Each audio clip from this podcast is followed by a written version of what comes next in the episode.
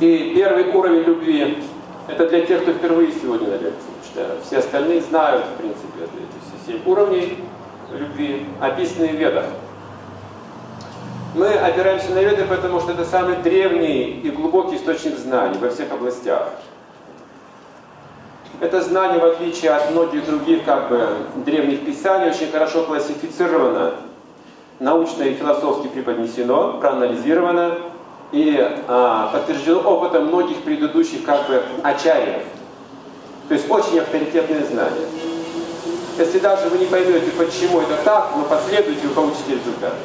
Это проверенное знание, веда.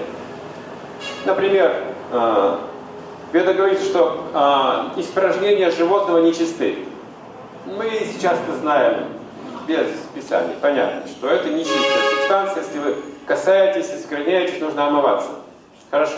Но в другом месте веды говорят, что если вы а загрязнились чем-то, вы можете взять немного коровьего навоза и очиститься. Противоречие. В одном месте утверждается, что испражнения живого существа нечистые, а в другом месте говорится, можете очиститься испражнением коровы.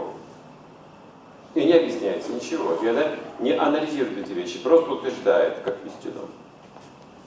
И что же? Э, в прошлом веке один ученый этим заинтересовался, насколько это научно вообще утверждение. И исследовал коровий навоз. И он обнаружил все антисептические свойства коровьего навоза. Это природное мыло, сильнейший антисептик. То есть, если вы последуете этому, получаете результат, дальше не понимаете как это. Обычно все, все испражнения грязные, а это чистое, единственное. Более не просто чистое, еще очищающее свойство имеет. Коровий Это мы говорим о ведах сейчас, что это авторитетный источник, и если вы просто последуете этим принципам вед, вы получаете соответствующий результат. Что вы хотите? Счастливой семейной жизни есть правила предписания веда, последуйте, получите результат. Что хотите? Благосостояние, экономического процветания. Есть такие разделы в ведах. Последуйте, получите результат. Что хотите? Здоровье? Да, безусловно, Юрведа скажет, что нужно делать, чтобы вы имели крепкое, хорошее здоровье. Тогда в чем же проблема? Если все уже наставления есть, все правила предписания давно уже выработаны, давно уже подтверждены на, на практике, на опыте. В чем же наша с вами проблема? Вожделение. Это проблема вожделения. Я знаю, что хорошо, что плохо, но поступаю, как благорассудится, не учитывая эти факторы. Никаким мне веды не нужны, я сам себе веда. Я сам все на собственном опыте пойму. Вот тут на любовь туда и пойду. Поэтому нужна, нужна, нужна техника безопасности. Это опасный очень момент. И вот представьте себе. Сейчас вы видите, что разные уровни они совершенно по-разному понимают любовь люди. Вот здесь сидящие в зале сейчас это тоже увидят. И вы на опыте многие поймете, что здесь все описано, точно классифицировано. Первый уровень, а, это образы будут описываться олицетворяет Кама, Камадев и супруга его Рати. Кама – это божество любви, Купидон, или вожделение на санскрите, похоть, плотская любовь, Кама. И вот Купидон, а здесь Камадев. И чтобы эта любовь вспыхнула, возбуждение, привлечение, нужна рати. Рати означает привлекательная. Это женская энергия. Значит, мужская энергия кама, она пробуждается в присутствии рати. Достаточно мужчине увидеть красивую форму женщины или обнаженную женщину, немедленно ум начнет возбуждаться, кама начнет проявлять себя с большей и большей силой. То есть эта энергия, она как бы там спит. И пробуждается в присутствии образа рати. Вот, поэтому женщина, чтобы привлечь мужчину, она преподносит себя как-то привлекательно должна это делать. Такова культура на этом уровне. Но именно эта любовь и требует инструктажа главным образом, потому что она временна. Кама, она быстро вспыхивает и быстро затухает. Это очень кратковременные отношения. Они очень быстро пресыщаются. Главным образом построены на сексуальной энергии. Там нет еще интеллектуальной энергии какой-то, или разумной энергии, или духовной энергии тем более. Нет никакого понятия долга, ответственности, семьи на этом уровне. Просто есть развлечения возбуждение, главным образом сексуальное наслаждение интересует человек людей. Это, это временные такие отношения. Второй уровень олицетворяет Индра. Индра это мужское господское начало. Индра это царь небес, царь полубогов, это как бы господин. И супруга его Шачи. То есть каждый мужчина имеет в себе потенциал Индры, быть господином женщины, повелевать ей, как бы, владеть ей, властвовать над ней. Это мужское господское начало, называется Индра. И для того, чтобы это осуществить, ему нужно шачи. Шачи означает покорная. Значит, когда мужчина видит, такой мужчина видит покорную женщину, она ему нравится. Послушную, выполняющую все его желания. Прощающему все раздражения, какие-то дурной характер, или его ошибки, или его собственную похоть на стороне. Она все стерпит, все простит. И вот такие отношения более, более постоянные, но, как вы понимаете, несовершенные. Там неравенство большое. То есть мужчина преобладает, женщина она унижена.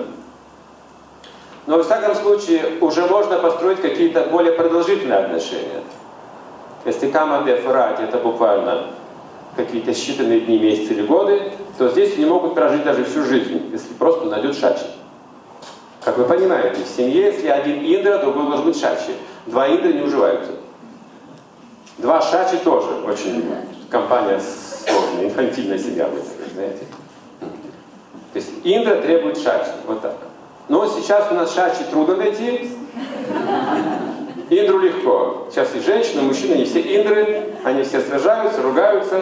Есть такая даже реклама, где-то я видел, как это мужчина и женщина, нос к носу, они там вот такие рты открыты у них, они когтями друг на друга. Это вот два, два индры, мужчина и женщина.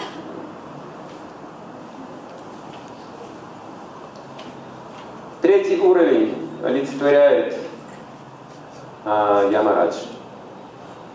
Ямарадж. Яма означает смерть. От этого русское слово могила, яма. Рыть яму. Это смерть. Бог, божество смерти. Ямарадж в круговой яме. Это третий уровень выше. На этом уровне отмечаются самые глубокие чувственные связи. Самые глубокие чувства. Что касается чувственного уровня, это самые глубокие сильные отношения. Настолько сильные и глубокие, что если один умирает из них, другой не сможет выжить. Не в состоянии. Называется ямарадж и я.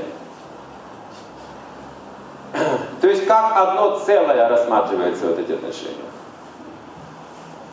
Но, поскольку это материальная платформа, они имеют силу только в этой жизни. Сейчас посмотрите, что будет дальше. Любовь, понятие вообще, приходящее свыше. Не из плоти человеческой, а из его души она исходит. Поэтому сейчас мы видим, что есть другие уровни, совершенно, совершенно отличающиеся от этих трех отношений. Непостижимые для обычных людей могут.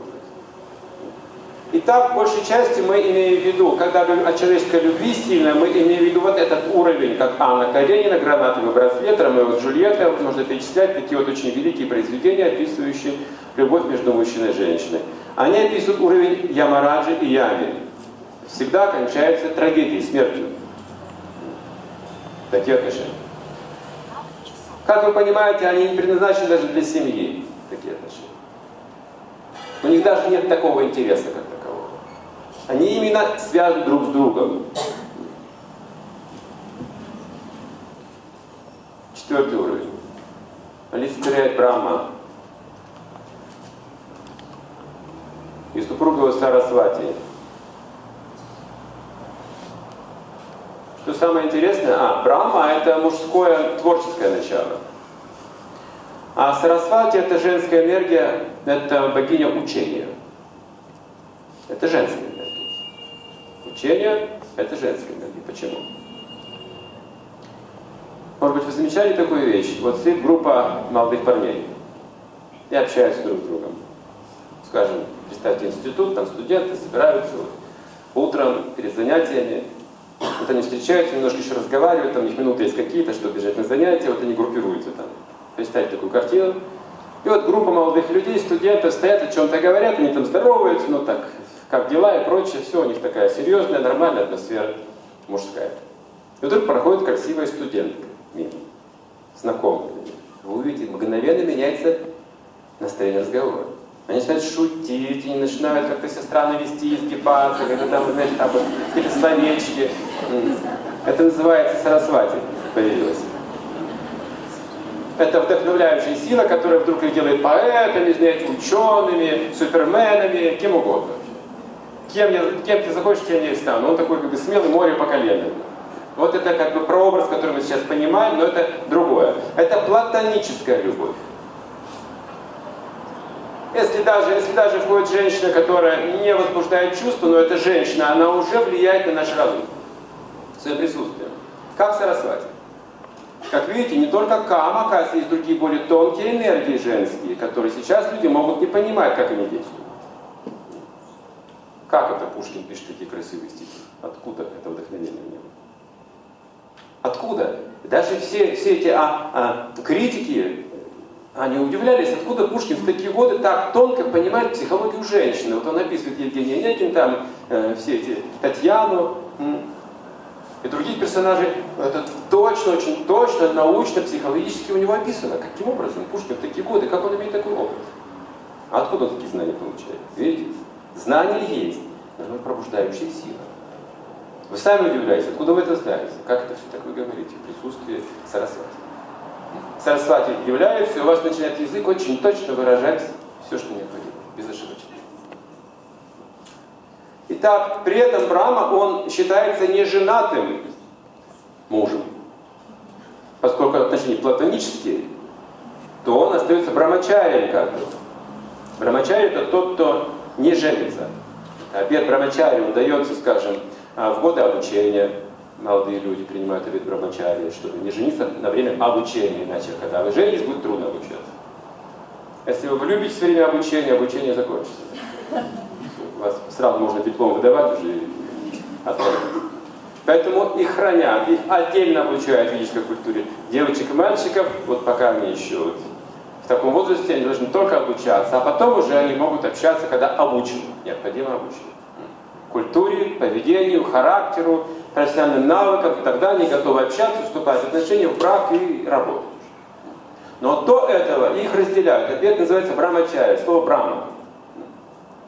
И вот когда они получают это образование в течение 20-25 лет, первой, в первой части жизни, они, знаете, так учатся. Что-то забывают, что-то списывают. Ну, обычные студенты, они же не могут все это запомнить, правда? Вы знали об этом? Учителя, они же не могут запомнить все предметы, они знают только свой предмет, и то с подсказкой. Они сами посматривают эту книгу, а потом рассказывают. А от учеников требуют знания всех предметов. Невозможно. Они списывают, что-то забывают, что-то им не нравится. Но потом это всплывет. Когда? Когда они вступят в отношения с противоположным полом в семейную жизнь. Вся эта наука всплывет в этих отношениях. Как бы интуитивное знание существующее.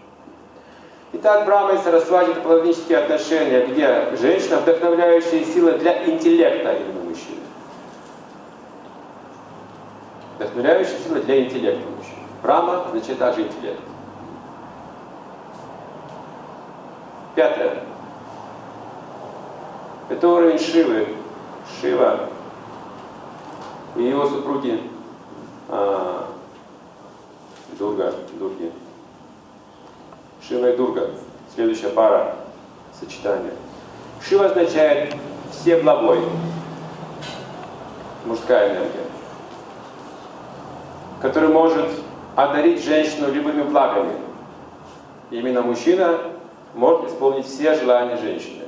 Что она нуждается? Дети нужны. Откуда она получит их? От мужа. Богатство, положение в обществе откуда? От успеха мужа она берет.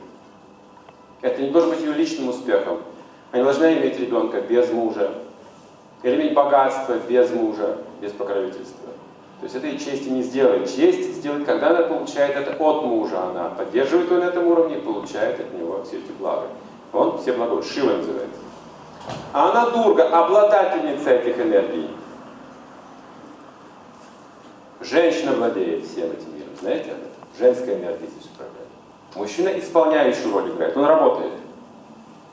Работает, зарабатывает деньги. Потом приходит домой, жена говорит, где деньги? Принес? Давай сюда. Она распоряжается, она из команды. Зайдите в любой супермаркет, вы увидите, что там отделов для мужчин почти нет. Все практически одевы для женщин. То есть этот мир буквально, он управляется женщиной, это говорится, называется дурга. Потому что мужчина не заинтересован в каком-то материальном прогрессе сам по себе без женщины. В этом нет интереса. Мужчина заинтересован в свободе и отречении. Ему не нужна золотая клетка. Но он принимает эти условия, если влюбляется в какую-то женщину. И тогда женщина говорит, что он должен делать, вдохновляет его, он это выполняет для нее. Он пользуется также этими услугами, и она также пользуется этими услугами.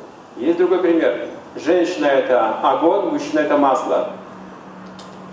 Отдельно друг от друга они спокойны, согласны? А вместе начинается пожар. Видели масло из холодильника? Холодное масло. Нет?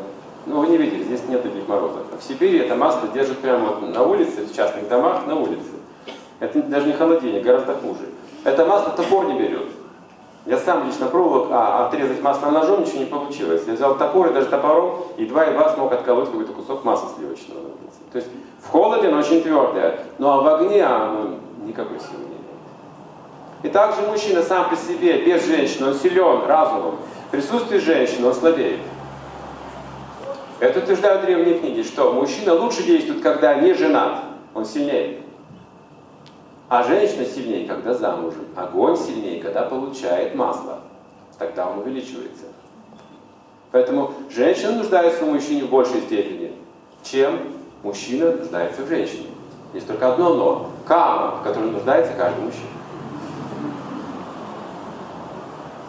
То есть женщина берет его вот этими энергиями, смотрите. Она привлекательна, она послушна, она предана, она вдохновляющая, она хорошая управительница.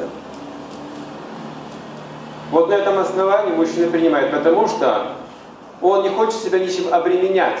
Мужчина хочет свободы. На самом деле каждый мужчина хочет, чтобы жена исполняла все необходимые желания, а он был бы свободен. Да, он просто включает телевизор, что-то читает, она бегает по дому, там ворчит, а он просто вот чем-то занят. Он освобождается от всех этих дел. Это нормально. Если у мужчины есть высшая цель, это очень хорошо. Если нет высшей цели, это просто эксплуатация. Если он принимает это для чувственного наслаждения, такую женщину, это просто эксплуатация. Злоупотребление. Он слабеет. Но если у него есть более высшие обязанности, тогда он все это поручает женщине, все это управление материальной энергией. У него же есть духовные обязанности, более высокие.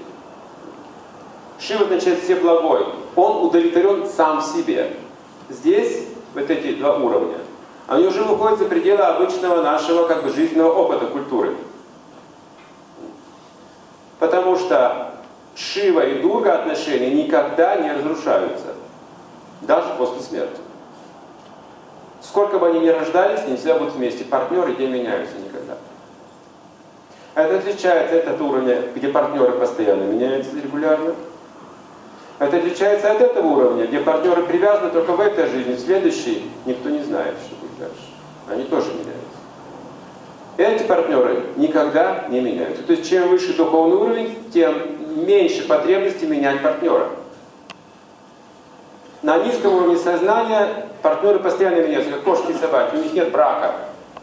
Они на улице выкупляются и разбегаются, потому что ищут нового партнера. Там нет такого духовного уровня. То есть там просто уровень инстинктов, уровень привлечения сексуальной энергии, и все. И также и человек, если он находится на уровне сексуальных отношений, он часто меняет партнера. Ему нужен кто-то еще, кроме жены, кроме мужа. Они ищут партнеров на стороне в этой культуре, скрывая все это, стыдясь, потому что мы имеем совесть человеческую, мы не собаки и кошки. Мы не хотим проблем от собственной жены, от собственного мужа. Но тем не менее есть такая тенденция наслаждаться еще чем-то. Это зависит от духовного настроя. Насколько человек одухотворен, настолько он от этого зависит. Если он духовно развит, на самом деле, он не зависит от сексуальной энергии. Он управляет. Это особый разговор, как управлять сексуальной энергией. Это инструктаж по технике безопасности. Если вы не управляете атомной энергией, она вас уничтожит. Если управляете, она вам даст много сил. Это либо атомная электростанция, либо ядерный взрыв. Есть разница? Вот так может жизнь наша сложиться. Либо это будет ядерный взрыв в нашей жизни, и от нее ничего через 15-20 лет не останется ценного. Либо мы сможем жить полноценно очень долгое время и более того, увеличивать этот потенциал духовный. счастье. То есть духовная энергия это не что иное, как счастье, которое ищем. Материальная энергия не обладает счастьем. Она должна быть получена с любовью, только тогда приносит счастье. Согласны? Но я пошел, купил себе одежду. Много ли в этом счастья? Либо мне эту одежду подарили с любовью. Это совершенно то же самое приобретение, но абсолютно разное понимание счастья. То есть материальная энергия приносит счастье только в любовном обмене. Сама по себе счастье не приносит. Она просто какие-то планы может наши построить, что вот у меня есть какое-то количество денег, я могу то-то купить, то-то купить, это сделать, то-то сделать. Это все какие-то планы на будущее, вдохновляющие все. Но счастье принести это только в любовном обмене. Либо я принимаю пищу где-то в столовой, либо для меня кто-то специально готовит с любовью, приглашает меня. Это огромное В одном случае это просто общий пит, в другом случае это праздник. Праздник для разума, для души, для отношений, это укрепление, это, это любовь. Поэтому не ленитесь готовить дома с любовью для своих близких людей. Это очень важный момент. Это то одно, одно из искусств, женских искусств, которые укрепляют семейные отношения, делают их безопасными и глубокими. Это способность, способность готовить пищу. Умение. Шестой момент. Олицетворяет Вишну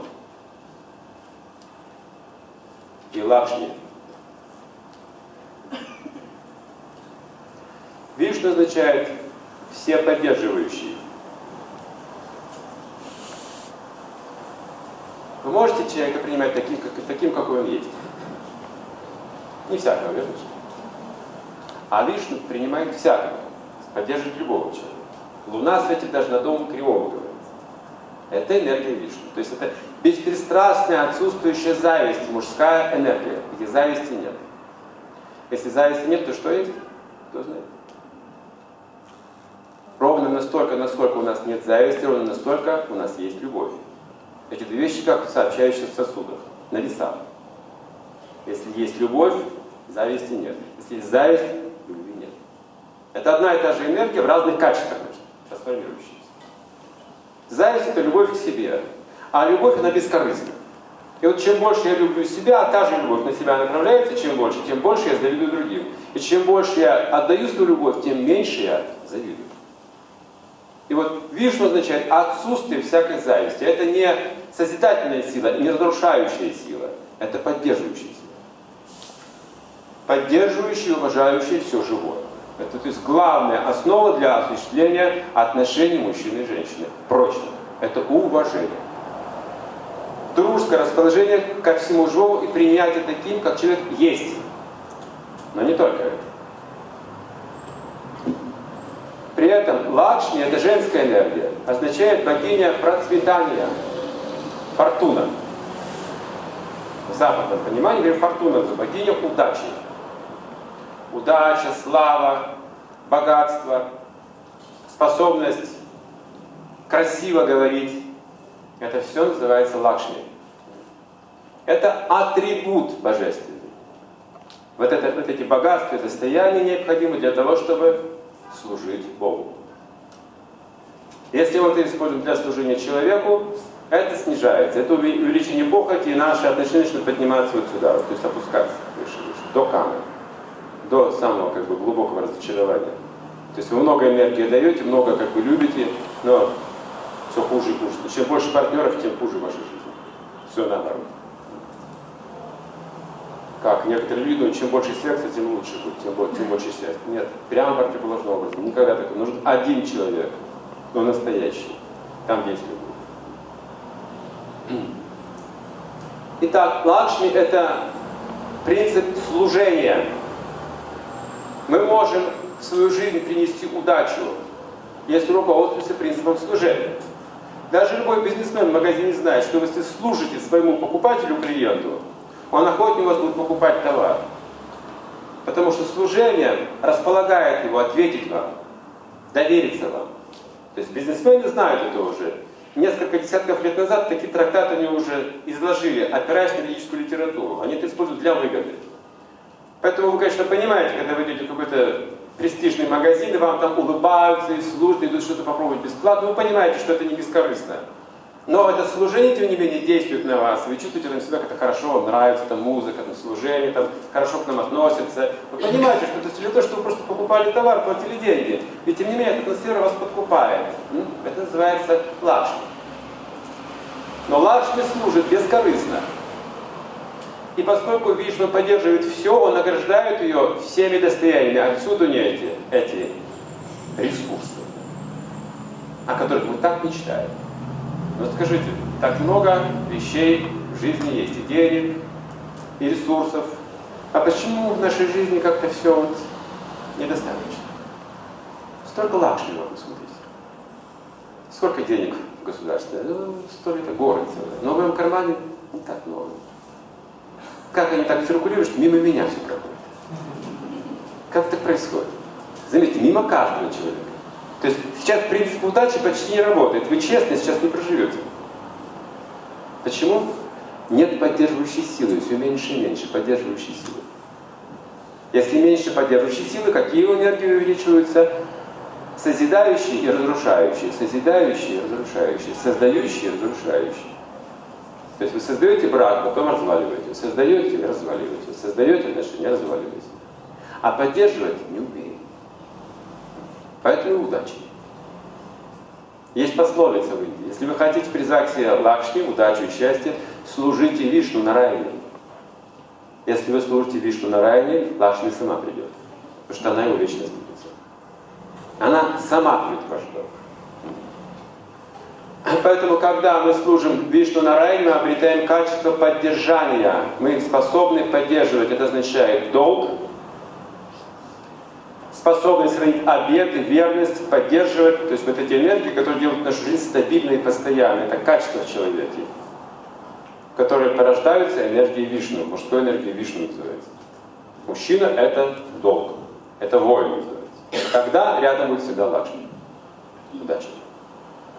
Как шевелится? Смелого пули боится, смелого штык не берет. То есть имеется в виду, что есть такая вот героическая природа мужская, и к ней притягиваются все удачные вещи. И если этой энергии нет, тогда мужчины просто достигаются при помощи обмана, лжи, хитрости, манипуляции законом. В наше время это очень распространено. Это не удача. Не думайте, что это удача в жизни. Это большая проблема для всех.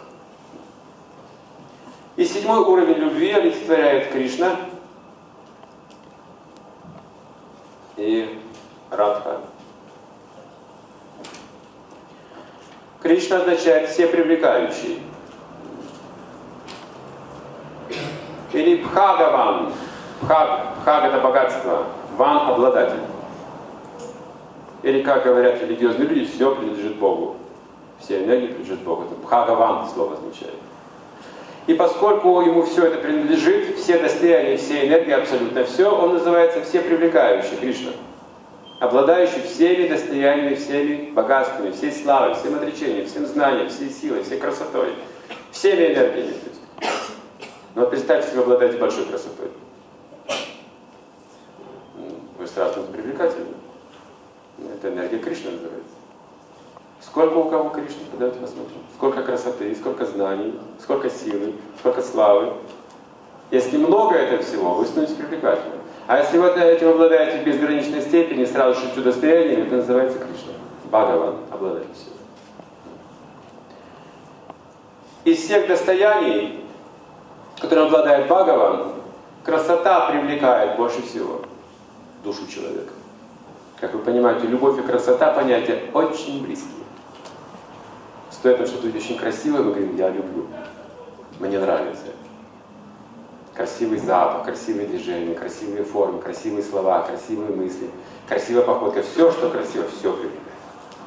Из всех шести достояний красота считается наивысшей всего, превыше всего. И красота необходима для того, чтобы обмениваться любовью. Каждый наделен определенной красотой, чтобы быть приятными друг другу в общении. Молодостью, чтобы быть приятными. Богатствами, чтобы у нас были какие-то ресурсы для того, чтобы были условия для этой любви. То есть все делается с этой целью. Но если присутствует радха, если нет радхи, вот этой женской энергии радхи, то все эти достояния делают человека демоном, диктатором. Что обладатели великие, они становятся демонами, диктаторами. Если рядом нет радхи. Радха означает чистая, беспримесная, бескорыстная любовь, служение. Бескорыстная, это чистейшая энергия. Из всех этих семи уровней это самая чистая. Настолько чистая, что нельзя даже произносить на публике это говорить. Я сейчас нарушаю этикет. Я много об этом говорить не буду на публике. Я говорю, что вот этот уровень просто существует. И в присутствии бескорыстия все эти достояния, они очищаются. Но и в присутствии жадности они поворачиваются против самого человека. Вы богаты и вы жадны, это против вас. Вы властны и вы злоупотребляете этим, это против вас. Вы не бескорыстны, это против вас. Все, что не получите, ни деньги, и красоту, и разум, и профессию, и карьеру, все будет против вас. То есть этот уровень очень опасный. Никто не может стать Кришной в этом мире, если нет Радхарани рядом. Должна быть чистая, бескорыстная, беспримесная, преданная любовь, служение. Служение. Любовь выражается в служении. Это не работа, это не обязанность, это бескорыстное, добровольное служение, энтузиазм, желание. Правда? Если вы испытываете эту первую любовь чистую, начальную, первое, что вы чувствуете, что я хочу служить этой личности, что-то сделать для нее. Для нее. Что-то подарить, куда-то пригласить, какие-то приятные слова сказать, выполнить какие-то желания. Просто мечтаете об этом. А одно слово просто он скажет, вы побежите, разобьетесь и сделаете. Вы хотите бескорыстно действовать? Пока любовь чиста, вы так поступаете. Но как только вы будете примесь в эту любви выгоды, вы сразу разочаруетесь. Вы потеряете веру и энтузиазм. И счастье ваше мочится. Потому что счастье поддерживается только верой человеческой. Вот смотрите на пачку денег. И вы же верите, что эти деньги сделают вас счастливым. И вот эта вера, в этом чувство счастья. А потом получаете пачку денег, прячете в сейф и думаете, как их потратить. У вас одни беспокойства уже будет. И уже такой веры нет, все стало обычным. И счастье куда-то уходит. Деньги у вас есть, а счастья нет. Смотрите. Вера определяла это. Во что же нужно верить, чтобы эта вера нас не обманула? Говорит, нужно верить, в Кришну и Радху. И вот тогда наша любовь всегда будет поддерживаться на. И все, что мы с вами здесь получим, заработаем или достигнем, все принесет огромное благо. В другом случае не в коня корм. Можно много сделать в жизни. Ну, мы приводим пример из истории Советского Союза. Это была самая работающая страна в мире. Советский Союз работал круглые сутки, э, все дни в неделю. Смены существовали, субботники, воскресники. План перевыполнялся всегда, знаете об этом. За какую-то маленькую зарплату. Люди работали, потому что имели эту веру. Они думали, будет коммунизм, будем все счастливы. Этой веры они были счастливы на самом деле. Особенно 20-е годы, это был взлет культуры. Знаете, что творили? Чудеса были 20-е годы. Что, что люди делали, какие электростанции, они бесплатно все это делали. Почему так вот коммунизм распространился по всей планете? Благодаря бескорыстному труду. Видели фильм «Коммунист»? Видели? Это человек рубил дрова все кино. И кто смотрел это кино, тот тоже хотел рубить дрова потом, так же, как он. Вот так. Это был герой. Вот это вера. И вера делает... А потом мы увидели, в результате вот этой вот работы все развалилось. Как так получается, что много работаете, а все в конце концов разваливается? Вот это называется Лакшми уходит. Или Радха уходит. Бескорыстие уходит. И все разваливается.